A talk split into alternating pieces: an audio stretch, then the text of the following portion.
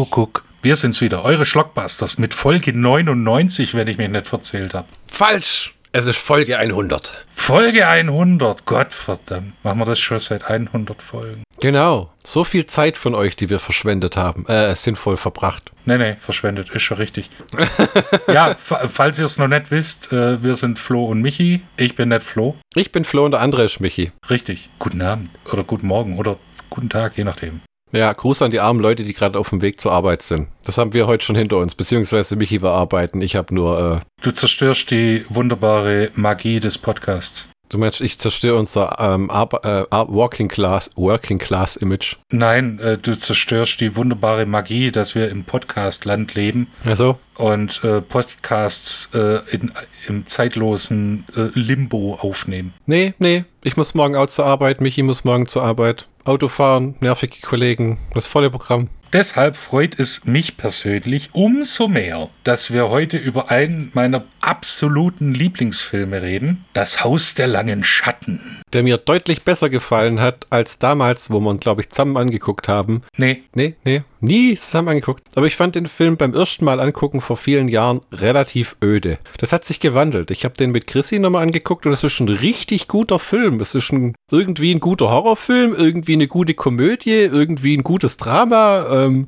und ich habe das immer im Hinterkopf gehabt, dass, weil der Gag ist ja, es spielen mit Christopher Lee, Vincent Price und Peter Cushing. Und John Carradine. Irgendwo, ja. Ja, ja, ja, ja. Ähm, und ich habe immer gedacht, die sind nur irgendwie am Ende vom Film. Aber die sind ja eigentlich 70 Prozent des Filmes da. Ja, die heimlichen Hauptcharaktere. Ja, ja. Weil der eigentliche Hauptdarsteller ist äh, Desi Arnaz Junior, nach dem absolut kein Hahn mehr kräht. Nee, nee, nee, nee. Nee, nee, nee. War das eigentlich der letzte äh, Film, den diese drei Freunde zusammen gedreht haben? 83 war es, glaube ich. Ja, ja. Ähm, John Carradine ist 88, glaube ich, gestorben. Ah, okay. Ich dachte eigentlich, der wäre gestorben, als sie ihn vom Set gebracht haben. Nee, äh, manche sagen, er wäre fünf Jahre davor gestorben, aber nein. 1988, Peter Cushing ist dann äh, 1994 gefolgt mit, nee, Vincent Price kam vorher 93, dann Peter Cushing 94 und äh, als letzter dann Christopher Lee im Jahre 2015. Aber die haben nichts mehr, die haben nicht mehr zusammen gearbeitet dann? Nein, nein, das war der letzte Film, den Peter Cushing und Christopher Lee zusammen gedreht haben und äh, auch Vincent Price hat danach nicht mehr mit den beiden gearbeitet. Ah, okay. Deshalb äh, hat es umso mehr gefreut, dass sie zu dem Film zusammengekommen sind. Die haben ja dann auch ihre Geburtstagsfeier, weil sie äh, relativ nah zusammen Geburtstag haben. Äh, Vincent Price und Christopher Lee am selben Tag, allerdings elf Jahre auseinander. Und ähm, Peter Cushing, glaube ein paar Tage davor oder danach. Ah, ja. Das ist, du hast mir das selber mal erzählt, weil du alle drei recht vergötterst. Ja, A4, John Carradine.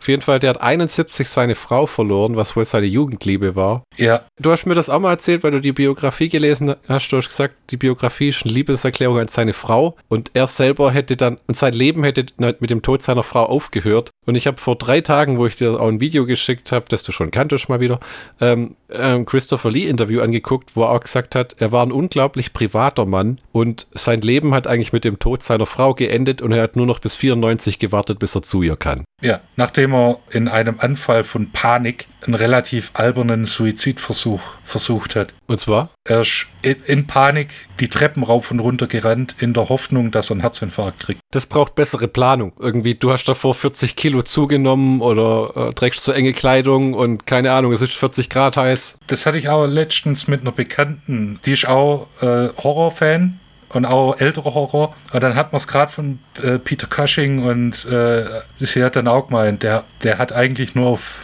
Helen, äh, darauf gewartet, dass er Helen wieder sieht, seine Frau. Und das und privater Mann. Er hat, Christopher Lee hat im Interview mal gesagt, er hat mal nachgefragt, so von wegen, weil, weil er nie irgendwas familiäres hat äh, raus hat lassen. Hast du, äh, was ist mit deinen Eltern? Naja, äh, die sind, die sind gestorben. Hm, hm. Ja, Geschwister, hast du Geschwister? Ja, ja, ich habe ich hab einen Bruder. Oh, okay, und wo, wo lebt der? Lebt der noch? Ja, ja, ja. Und wo lebt der? Ja, irgendwo in den Midlands hat er eine Farm. Mhm. Und weiter?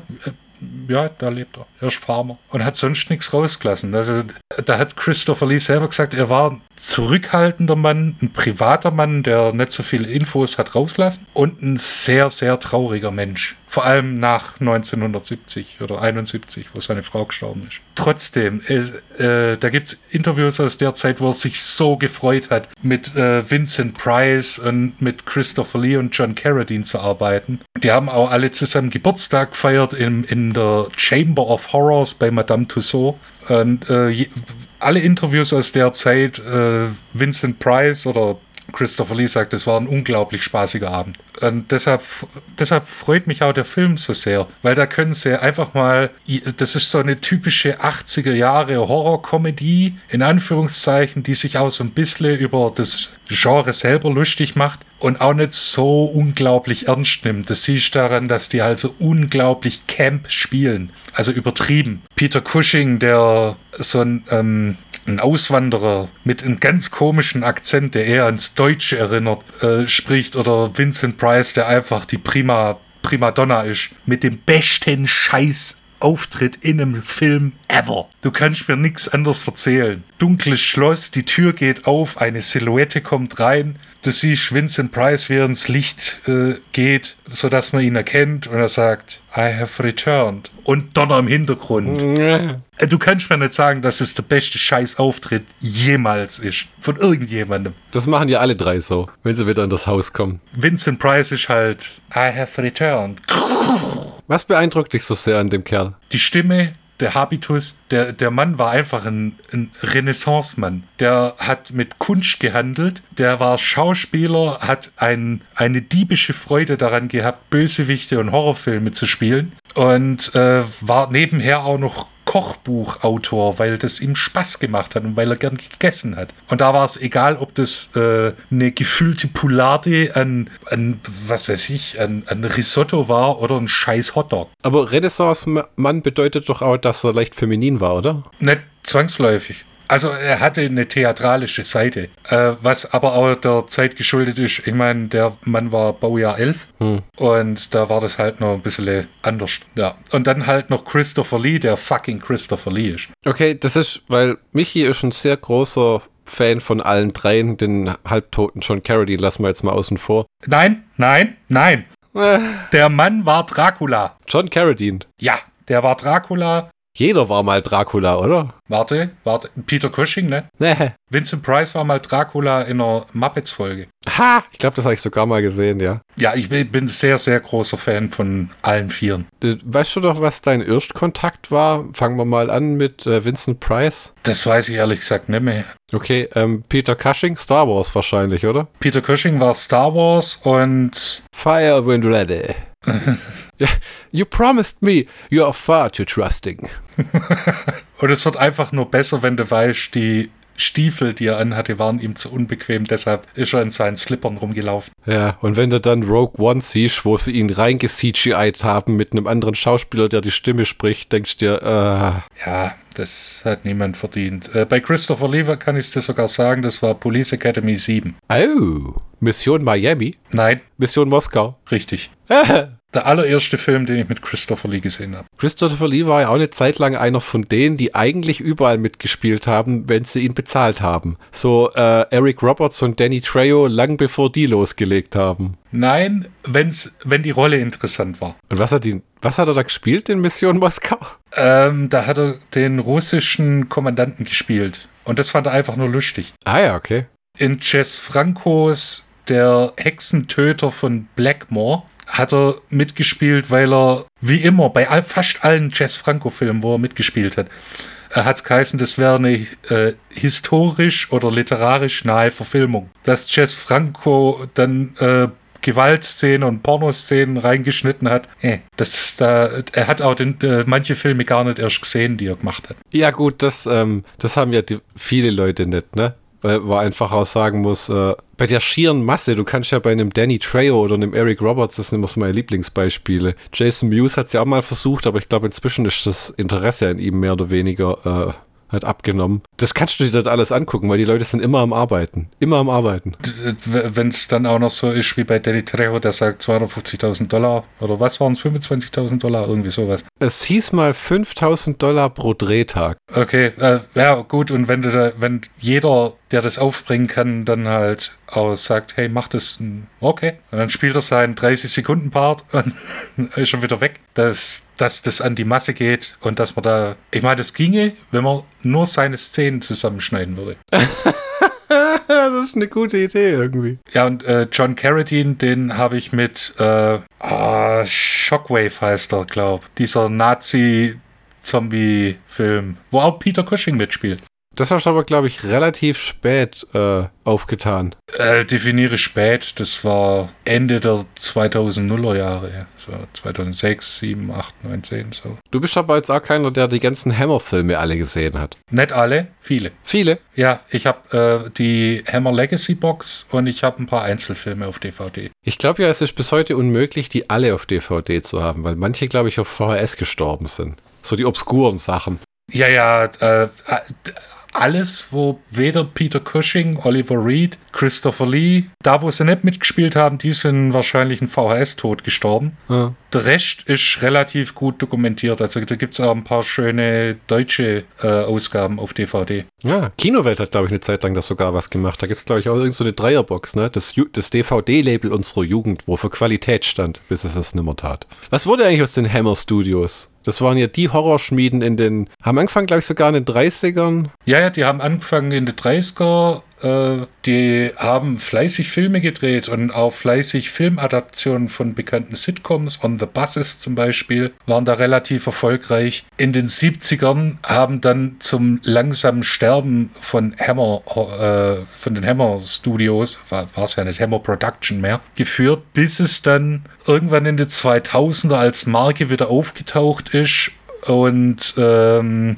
dieser Daniel Radcliffe-Film, Die schwarze Dame oder Die Dame in Schwarz, sowas. Das war wieder ein Hammer-Horrorfilm.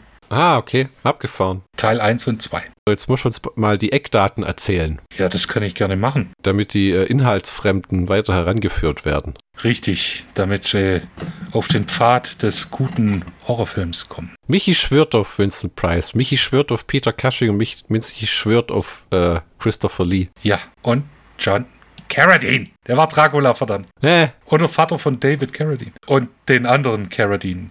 Keith. Äh. Leben da noch welche oder hängen die alle in äh, nein, nein, äh, Kleiderschränken rum heutzutage? Das, mach, das war nur einer. Ja, in Thailand, glaube ich, gell? Ja, autoerotische Asphyxiation. Ja, ähm, für die äh, Ahnungslosen. nein, nein, nein, nein, nein, nein, lass es einfach. Lass sie googeln. Wie starb David Carradine? Glücklich. Wir reden heute über Das Haus der langen Schatten. Originaltitel House of the Long Shadows. Das Produktionsland ist das Vereinte Königreich, die Originalsprache Englisch. Das Erscheinungsjahr 1983. Pete Walker. Was hat der Typ gemacht? Äh, Pete Walker hat in den 60ern und 70ern den englischen Slasher-Film erfunden. Mit wunderbaren Filmen wie Die Screaming Marianne, The Flesh and Blood Show, House of Whipcord, Frightmare, House of Mortal Sin und äh, Schizo und The Comeback. Es war immer eine es war viel Sadismus, es war viel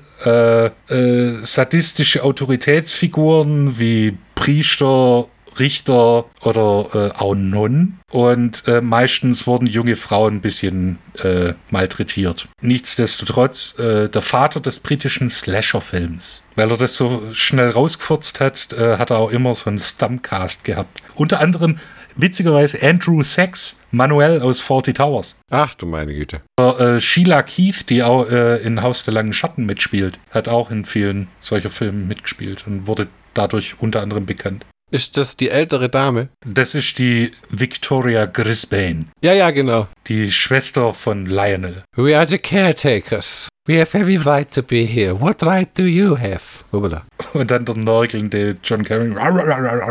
Der in dem Film einmal stirbt und dann waren sie sich nicht sicher, ob er nicht wirklich tot ist. Ja, haben sie den Spiegel an die Nase gehalten und gucken, ob er beschlägt.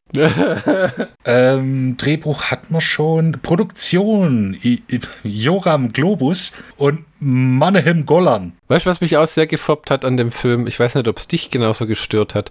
Nicht einmal während des gesamten Filmes läuft der Song Shadow on the Wall. Gab's das Lied damals schon? Äh, nein, der kam erst später raus, glaube ich. Daran wird's dann wohl gelegen haben. Aber, aber, als Musiknerd war ich ja wieder am Abspasten. Oh war ja. Ist das was Gutes, wenn du abspastest? Manchmal. Musik Richard Harvey. So, Richard Harvey sagt allen Leuten was, die Progressivrock der 70er Jahre hören, was wahrscheinlich nicht viele Menschen sind. Der war bei der Gruppe Griffin. Die werde ich mir im Dezember angucken. Leider spielt er da nicht mehr mit, aber die Band gibt's noch. Warum spielt er nicht mehr mit? Äh, weil er sich tatsächlich auf Soundtracks verlegt hat und ähm, mittelalterliche Musik, weil er so ein bisschen ein Fable für mittelalterliche Instrumente hatte. Deshalb ist er der, eine der Koryphäen der äh, mittelalterlichen Klänge und ein, äh, ein guter Soundtrackmacher. Ich bin, ich habe die ganze Zeit, ge gestern war es, hatte ich die DVD im DVD-Player und habe die ganze Zeit den Soundtrack äh, im Menü gehört. Ach du meine Güte. Du, ich habe da letztens auch, ähm, wir haben Fluch der Karibik äh, 3 geguckt und das Menü hat einen animierten Totenschädel, der mit dir redet. Da habe ich auch gedacht, wie viel Mühe eine Zeit lang in diese DVD-Menüs floss, bis man einfach beschlossen hat, äh, macht einfach ein stehendes Bild und immer die gleichen Scheiß-Buttons, die die Leute drücken. Und am besten derselbe Soundloop, der jedes Mal neu beginnt, wenn du was klickst. Ja, aber gut. Das, das juckt heute auch keine Sau mehr und die Kinder wissen schon gar nicht mehr, was ein DVD-Menü ist. Zu unserer Zeit hat's das noch gegeben. Ja, du hast Geld für ein Video gezahlt und dann musstest du dir erstmal Werbung und rechtliche Belehrungen ansehen, bevor du den Film sehen durftest. You wouldn't steal a car. mein Lieblingsspot war, wo sie vor dem Gefängnis singen gehen. Noch vier Jahre. Raubkopierer-Spot. Und der Trick war immer bei den DVDs, wenn am Anfang die Sprachauswahl kam, die war nämlich für den Raubkopierer-Spot. Und wenn du die Russisch oder Arabisch ausgewählt hast, dann kam der Spot nicht, weil die sich gesagt haben, äh, vergiss es. Kamera Norman G. Langley, Schnitt Robert C. Dernberg. Dernberg. Besetzung. Trommelwirbel.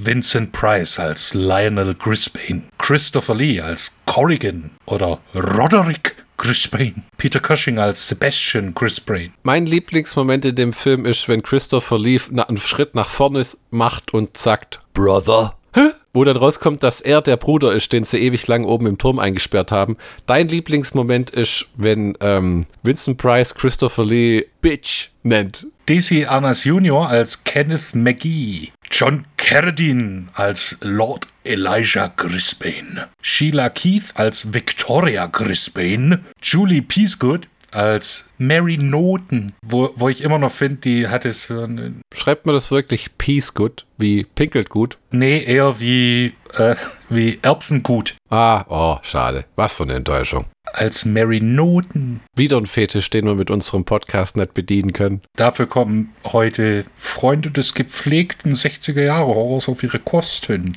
Richard Todd als Sam Allison, Louise English als Diane Colder, Richard Hunter als Andrew Colder und Norman Rossington als Stationsvorsteher. Ah ja, den, wo, sie, wo ich nicht mal dachte, haben sie den hat Christopher Lee denn gedubbt, damit es so wirkt, wie wenn das Christopher Lee wäre, oder haben die nur ähnliche Stimmen? Die haben ähnliche Stimmen. Es war unheimlich stellenweise, oder? Der, deshalb war er ja auch ein, äh, ein sehr, sehr beliebter Sprecher, ha. der Herr Rossington. Wahrscheinlich immer dann, wenn sie Christopher Lee nicht haben konnten. Bäh. So, und ähm, noch geschwind, der Film basiert auf einem Roman, der da heißt Seven Keys to Baldpate von Earl Dare Biggers. Das wurde sehr oft adaptiert als Theaterstück und sehr oft adaptiert als Film. Oh. Sehr, sehr, sehr oft. Weil das ist die innere Handlung des Films. Es gibt ja rein theoretisch drei Handlungen. Die erste Handlung ist, dass der Autor, Ken, Erfolgsautor Kenneth McGee eine Wette hat mit seinem Verleger und er sagt, Alter, in 24 Stunden baller ich dir einen Erfolgsroman auf den Tisch. Und der sagt, haha, gut my dear boy. Dann machen wir das, 20.000 Dollar hier. Dann kommt die Handlung in der Handlung, äh, wo man dann, das ist jetzt quasi der Plot, die Plot-Twists, weil zuerst denkt man, okay, das ist die, das passiert wirklich. Dann kommt raus, es ist nur gespielt, weil der Verleger äh, ein bisschen falsches Spiel treibt. Und dann kommt raus, dass es die Handlung des Romans ist. Das ist ein bisschen verwirrend. Ja, das mit der Handlung am, vom Roman wird am Ende so hingetackert, oder? Ja, ja Moment. Und äh, die innere Handlung, also das, was im Schloss passiert, das ist das Theaterstück. Das davor und das danach hat nichts mit dem Theaterstück zu tun. Also darauf wollte ich eigentlich zunächst raus. Soll ich noch geschwind von der DVD ablesen? Oh ja, les mal. Die habe ich nämlich neben mir liegen. Witzigerweise steht da fast das gleiche, was ich gerade gesagt habe. Aber egal. Der erfolgreiche Schriftsteller Kenneth McGee wettet mit seinem Verleger, dass er innerhalb von 24 Stunden einen Roman schreiben kann. Dazu zieht er sich in ein abgeschiedenes und düsteres Haus zurück. Ruhe zum Arbeiten findet er allerdings nicht, da sich dort nachts die alten Mitglieder einer Familie treffen und der Erfüllung eines grausamen Fluchs entgegensehen müssen. Die Creme de la Creme des klassischen Horrorfilms gibt sich ein Stell dich ein, schönes Wort, altes Wort, nicht mehr so oft verwendet. Ja, man muss auch sagen, was sie toll gemacht haben in dem Film, ist den Dialog zu schreiben für die drei Schauspieler und meinetwegen John Carradine, weil die auch wirklich so klingen wie früher. Also, also die klingen jetzt. So ein geschwollenes. Ja, das finde ich, das finde ich gar nicht so einfach, aber der, der das geschrieben hat, hat auch wirklich gut hinbekommen, Vincent Price wie Vincent Price und Christopher Lee wie Christopher Lee klingen zu lassen. Ja, und nur bei Peter Cushing hat er so ein bisschen, ich weiß nicht, hey, nimm mal einen ganz, ganz komischen Akzent. Ja, und der ist in dem Film ja auch so eine Jammerfigur, der sich eigentlich selbst unter den Tisch säuft. Also was der alles in sich reinlaufen lässt an Punch. It's Victoria's own recipe. Und Sherry, äh, das ist schon immer normal. Ja, aber das wird ja damit erklärt, dass er äh, 40 Jahre lang mit der Schuld leben musste. Und was es mit der Schuld auf sich hat, das kann man ja äh, kurz umreißen. Und zwar äh, dieses Schloss, was äh, in Wales stehen soll, was auch relativ witzig eingeführt wird, weil ähm, die walisischen Ortsnamen sind ja schwierig und für äh, uns Deutsche fast nicht auszusprechen. Auch mit Englischkenntnissen geht es da nicht weiter. Und der Verleger kennt jemanden, der jemanden kennt, der das Haus hat, gibt dem den Autor, den Kenneth, die Schlüssel, damit er 24 Stunden Zeit hat, seinen Roman zu schreiben, weil das war die Prämisse. Dort findet er dann die vermeintlichen Caretaker des Anwesens. Äh, Im Laufe des Films stellt sich dann heraus, das ist Lord Elijah Grisbane und seine Tochter Victoria. Und nach und nach kommen dann noch die Brüder Sebastian, ich glaube der erste, ja genau, der äh, dann angibt, eine Panne mit seinem Automobil zu haben. You mean your car? My automobile, yes. Dann der beste Scheißauftritt von irgendjemandem in irgendwas. Wäre es nicht cool, wenn es da, wenn's davon ein Outtake ge geben würde, wie er rein stolpert und dann nur so, ah, Motherfucker. Das ist ein You Bitch. Ja. Und dann als letzter äh, kommt dann Corrigan Schrägstrich Roderick dazu und ich, ich vergaß das Ehepaar, das relativ nervige, das schon der, äh, am Bahnhof zu sehen ist. Amerikanische Touristen, äh, wofür die wirklich, die sind auch nur da, damit in der Geschichte mehr Leute noch sterben können. Ja, richtig. Auf relativ heftige Art und Weise. Das geht schon kurz mal dann zur Sache mit Säureangriff und Axt in den Rücken und die Treppe runterfliegen. Also es geht, der Film, wenn du eine Komödie willst, ein Drama, ein Horrorfilm, ein Slasherfilm, du bist hier komplett richtig aufgehoben. Ja, auch wenn äh, der Kritiker Kim Howard hieß er, glaub, sowas von angepisst auf den Film war. Sowas von angepisst. Ja, beim ersten Mal angucken habe ich auch gedacht, äh, das war ja gar nicht die richtige Geschichte, sondern das war der, die Geschichte im Film. Also das ist diese Wette, der organisiert dann ein Schauspiel, um den zu überlisten, dass er das Buch nicht schreiben kann. Erst schickt er so ein Blondchen, um ihn abzulenken. Das schlägt dann aber fehl. Und, und nachher kommt raus, dass das Fehlschlagen eigentlich Teil der Ablenkung war. Und am Ende schreibt er das Buch dann irgendwie doch fertig. Ja, weil es alles Teil der Geschichte ist. Ja, und dazu soll auch mal gesagt sein, kein Mensch der Welt schreibt ein Buch in 24 Stunden.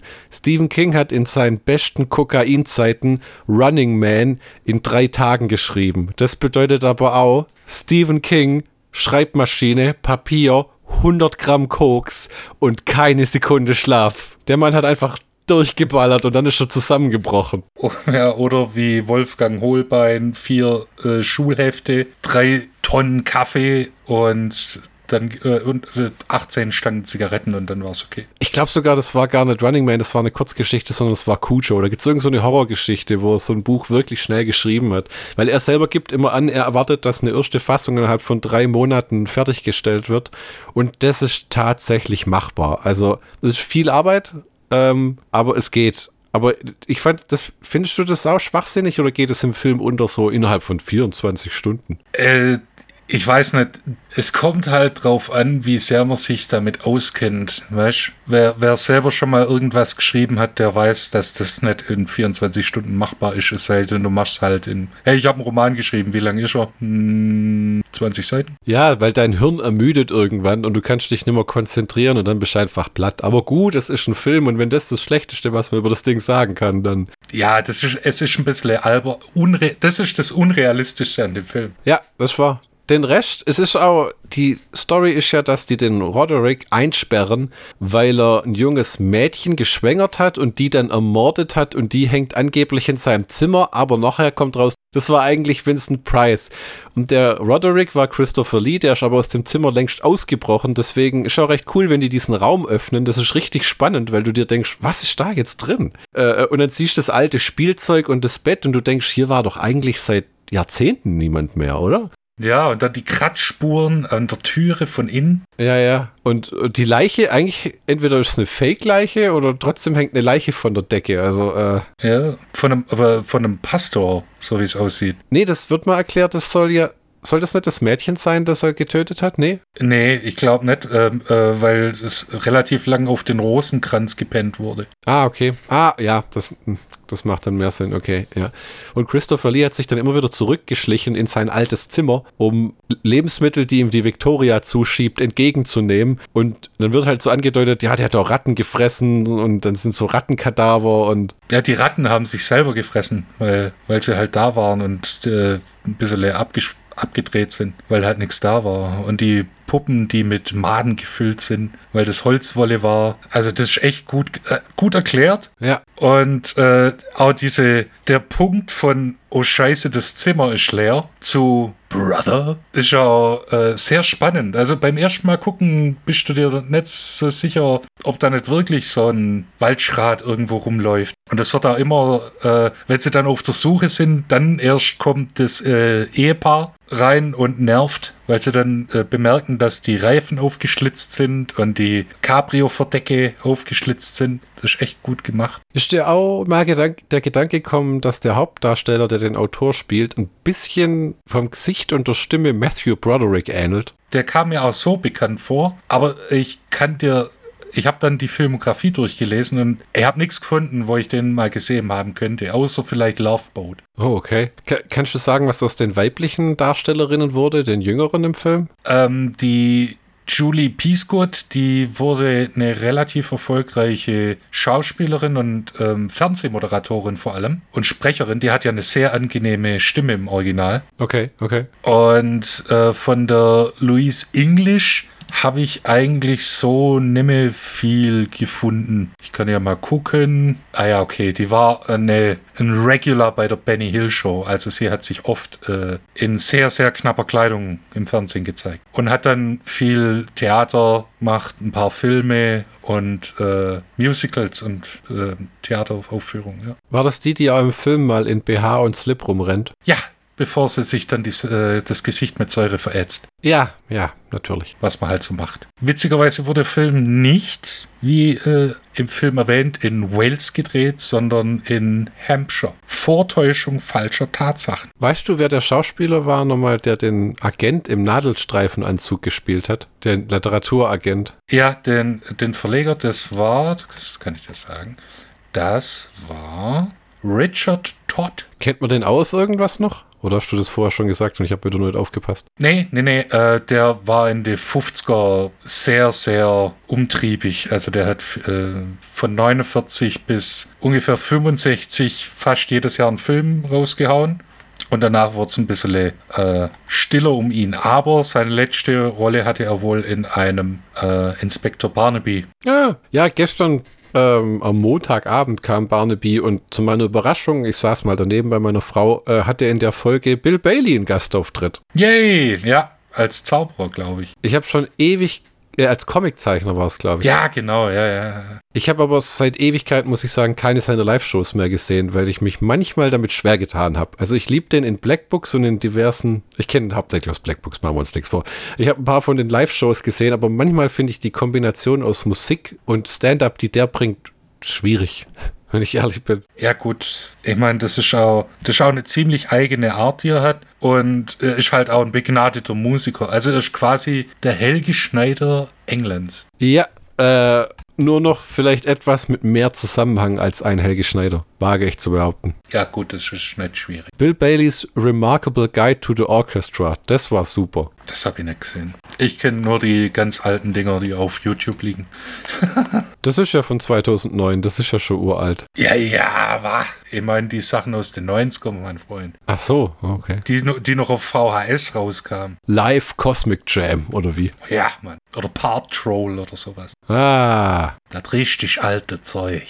ja, was soll man sagen? Gute Horrorkomödie mit, ähm, Der Film lebt halt von, vom Zusammenspiel von Price Lee und Cushing und Carradine. ja, ja, der Autor ist mehr das äh, Bindemittel, wo man nicht wirklich guckt, wer der Hersteller ist. Ja, und fürs Auge hat's halt Julie Peasgood und Louise English. Ja, ja, ist ein guter Film. Ich glaube, es gibt sogar eine relativ günstige Blu-ray von dem Ding inzwischen. Ich suche immer die äh, britische Version, weil es da anscheinend auch noch äh, einen Audiokommentar von Pete Walker kurz vor seinem Tod gibt. Ich meine, der ist gestorben. Hast du mal auf Amazon Oko UK geguckt? Entschuldigung, totgeglaubte Leben länger. Pete Walker ist 84 Jahre alt und er freut sich bester Gesundheit. Entschuldigung. Also es gibt wohl eine ganz gute Blu-ray in Großbritannien auch. Aber mit Audiokommentar von Peter Walker und Derek Pikett. Pikett, ja. Die suche ich noch. Ich habe jetzt, äh, ich habe die deutsche DVD, ja. ähm, weil ich gedacht habe, da wäre auch das Zeug drauf. Aber da ist eine Bildergalerie drauf, die erstens äh, den Namen nicht verdient, weil sie sehr kurz ist. Äh, und zweitens freue ich mich, es sind nicht Bilder aus dem Film, sondern die alten Lobbycards. Und das lasse ich mir gefallen. Ja, das ist ja manchmal so ein schwieriges Ding. Äh, ja, wir haben ja schon mal drüber geredet. Ähm, Bildergalerien mit Filmscreenshots. Laser Paradise. Marketingfilm. Der Film war relativ, relativ teuer, 7,5 Millionen Dollar. Ich frage mich, ob da die unsere drei Schnupsels auch ordentlich was abbekommen haben. Und John Carradine. Hei, ja. Jeder so 350.000 oder irgendwas. Auf jeden Fall, ich, ich weiß auf jeden Fall, dass sie ihre Gage ein bisschen reduziert haben, nur weil sie zusammen spielen konnten. Ha, Es gab ja an sich nie so einen Film, wo alle drei ges- mitgespielt haben. Es gab einen, der, der, der heißt äh, Scream and Scream Again aus den 70ern. Äh, Im Deutschen war es irgend so ein verqueres Mabuse-Titel, da, damit man es irgendwie verkaufen kann. ha.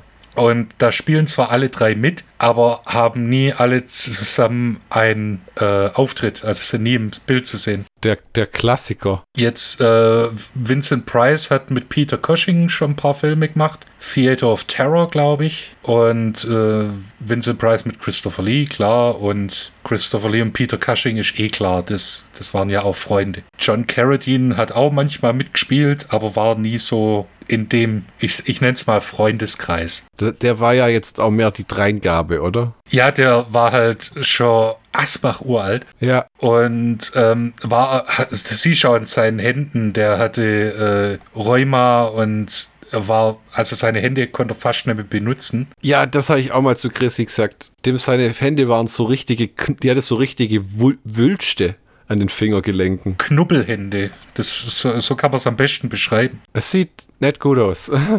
Nee, der, äh, ja gut, der war ja zu dem Zeitpunkt auch schon, der Baujahr 1906, also der war schon hart Ende 80 und äh, war halt, hatte halt die Krankheit, aber er war Dracula. Ähm, ja, und äh, es ist anscheinend bei einer Dinner-Szene ist er eingeschlafen, weil es so angenehm war in seinem, ja, äh, während dem Dreh ist er eingeschlafen und äh, es hat sich nicht so ganz äh, bestätigt, ob, ob das drin war oder nicht. Ach, im Film? Ja, weil, weil ähm, er, der Regisseur hat es damit begründet, äh, dass es so angenehm war in dem, in der, in, in dem Studio und der, der Stuhl so bequem war, dass er einfach weggedöst ist. Okay. Was ich schon wieder so ein bisschen charmant finde. So.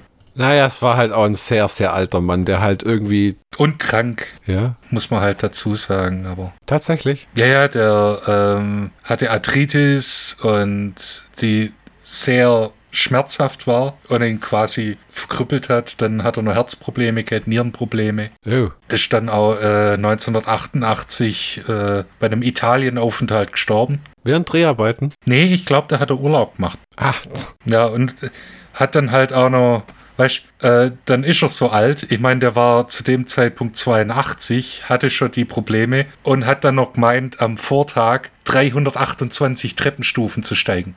Das ist auch so eine Einstellung wie, es geht jetzt eh zu Ende. Also, was versuche ich hier rauszuzögern? Oder? So wie Leute, die im Hospiz Zigaretten rauchen oder Alkohol trinken, nach dem Motto, äh, Endstation. Jetzt ist eh vorbei. Ja, ich meine, äh, ab einem bestimmten Alter darf man das auch, glaube ich, sagen. Oder so an die Sache rangehen. John, no, you're gonna die. Watch me. I was Dracula in the 40s, goddammit. Gibt es eigentlich einen Film mit David Carradine und John Carradine und Robert Carradine? Äh, nee, es gibt nur einen Film mit den äh, Carradine-Brüdern. Mit allen. Ah, okay. Und den Keach-Brüdern. Oh. Und den Quates. Jetzt, es, es wäre, es wäre, was? Jetzt fehlt nur noch dann die Baldwins. Nee, die waren da nicht dabei. Das klingt wie so ein Anchorman-Kampf, wo sie sich im Park treffen, um sich auf die Fresse Das ist zu so hauen. ähnlich. Das waren Western. Ach je, okay. Das ist der, ähm, ach, wie hieß er? Den mochtest du überhaupt nicht. Das war, ich, ich habe beim falschen Carradine geguckt. Tut mir leid. Da muss ich mehr scrollen. The Long Riders. Ah, ja, nee, danke. So ein Spätwestern aus den 80ern. Und da waren die Younger-Brüder, die Miller-Brüder und die James-Brüder wurden halt von Brüdern gespielt. Von James Keach, Stacy Keach, dann David Carradine, Keith Carradine, Robert Carradine und dann noch äh, hier Dennis Quaid und Randy Quaid. Und dann noch äh, Christopher und Nicholas Guest als die Ford-Brüder, die habe ich vergessen. Oh, Randy Quaid. Äh, man nennt die auch Randy Quaaludes. Bei dem sind auch alle Sicherungen durchgebrannt. Ich denke, wir sind beim Schlockbusters-Count angekommen, oder? Ach ja, ich könnte jetzt noch eine Weile über äh, Philosophiere? Vincent Price, Christopher Lee und Peter Cushing äh, und Jen Carradine philosophieren. Hast du noch, hast du noch Trivia oder? Äh, außer dass der, also über den Film, der Film äh, ist drei Wochen äh, nach dem St äh, Drehstart äh, schon das Geld ausgegangen. Au, ja, das ging aber bei Conan, äh, Conan, das ging bei Canon Films aber mal schnell, weil wenn die, die Jungs sind ja dauernd irgendwie an, an der Pleite vorbeigeschrammt und im Endeffekt sind, glaube ich, auch mehrere Filmprojekte krepiert, weil die einfach kein Geld mehr hatten. Ja. Das waren halt, waren das israelische Brüder oder was das war, die da Filmstudio aufgemacht haben und dann diese ganzen Charles Bronson, ähm, Chuck Norris, im Grunde genommen, was man heute Geezer-Teaser nennt, mit diesen alten Leuten-Actionfilmen, nur dass das damals noch richtige Filme waren, die zum Teil auch zu Klassikern wurden und richtig geil, wie die Deathwish-Filme, die so albern waren, dass man nicht wegschauen konnte. Oder Chuck Norris, der ja, glaube ich, drei Viertel seiner Actionkarriere über Canon äh, produziert hat. Missing in Action, Missing in Action Teil 2, Missing in Action Teil 3, Geschwader Braddock. Das ist aber auch eine Trilogie, über die keine Sau mehr redet, oder? Nee, weil das halt auch, das war so ein typischer Reagan 80er Actionfilm. So amerikanische Amerikaner verteidigen amerikanische Amerikaner vor nicht-amerikanischen Nicht-Amerikanern. Da gehört die rote Flut auch dazu. Ja. So der feuchte Traum jedes Republikaners. Amerikanische Amerikaner sind patriotisch und erschießen nicht-amerikanische Ameri Nicht-Amerikaner. Und das ist so die Antithese zum 80er-Kino. So Gentleman-Horror-Komödie. Das passt eher so in die, passt auch nicht wirklich in die 80er so. Nee. Hätte ich jetzt mehr so in die, in die Ealing-Zeit Die was? in die Ealing-Zeit von den Ealing-Comedies, die dafür bekannt waren, dass sie schwarzhumorig sind für die Zeit. Das war so in den 50er. Lady Killers ist einer der Filme, wo ein bisschen makaber ist. Ah, wo es das Coen Brothers Remake mit Tom Hanks gibt. Genau, das hätte ich jetzt eher da für, für zeitlich festgemacht. Aber ich bin glücklich, dass es den Film gibt. Sehr sogar. Man muss aber sagen, wie bei vielen Canon-Filmen, ich glaube, die Rechte sind inzwischen weit verteilt. Ein Teil hat mal MGM gehört und MGM gehört dann Fox und Fox gehört Disney und Disney hat an diesem ganzen Zeug überhaupt gar kein Interesse. Heißt es dann, John Carradine ist eine Disney-Prinzessin? Aber hallo. Oh ja. Der, und ich habe ja immer gedacht, der, der hört sich in dem Film so komisch alt an. Aber der hat sich in den 40er auch schon so angehört. War halt nur jünger.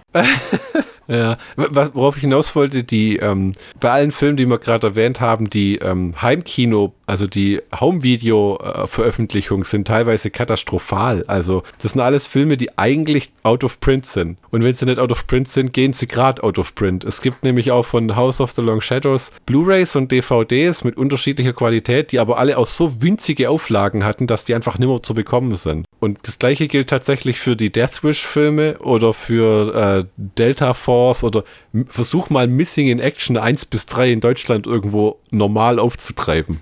Äh, ja, das war, äh, ich sehe es hier gerade, Eskid Elite Home Entertainment. Die haben äh, in vor ein paar Jahren haben die so, einen Haufen solcher Filme, wo eigentlich es nicht mehr geben sollte, die, eigentlich, die eigentlich mit der VHS gestorben sind, haben die neu aufgelegt. Auch in kleinen Auflagen und äh, schnell wieder vom Markt genommen, weil's, weil, weil gerade weil die Rechte dann so ein bisschen undurchsichtig waren und sich dann jemand gemeldet hat, der gesagt hat, äh, Freunde der Nacht. Ist wirklich schade und ich muss auch sagen, ich habe viele von den Filmen, House of the Long Shadows ist auch ein Film, momentan im Juli, äh, im Juli, im August 2023, ja, vor einem Monat, ähm, den findest du nirgends im Streaming.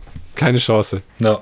Dafür auf YouTube. Wobei, ja, Gottverdammt, die HD-Version liegt mal wieder auf YouTube. Noch. Äh, man, weiß, man weiß ja nie, wie lang. Vor zwei Jahren haben wir ja mal zwei glorreiche Halunken auf YouTube in HD erwähnt. Mal gucken, ob das da immer noch liegt. Das gibt's nicht. Ja, immer noch. Ja, sogar in zwei verschiedenen Versionen inzwischen. Ja, äh, äh, ja, okay, äh, keine Ahnung. Und ich muss ja, ich muss ja dazu sagen, zu äh, Haus der langen Schatten, ich bin ja so ein großer Fan. Ich, ich suche tatsächlich aktiv die Lobbycards, also die Kino-Aushangfotos zu dem Film. Ich habe bis jetzt nur eine gefunden auf Ebay. Und wenn, dann ist das halt unbezahlbar. Ach, naja, das sagst du jetzt auch so. Also, das ist die eine, die du gefunden hast, wo alle vier Homies zu sehen sind auf einem Bild. Ja. Ah ja, ja, ja, das ist schon relativ teuer, mindestens ein Fuffi. Hast du noch etwas hinzuzufügen, Michi? Der Film ist großartig und sollte von jedem gesehen werden. Vincent Price, Christopher Lee und Peter Cushing sowie John Carradine sind Götter im Horror.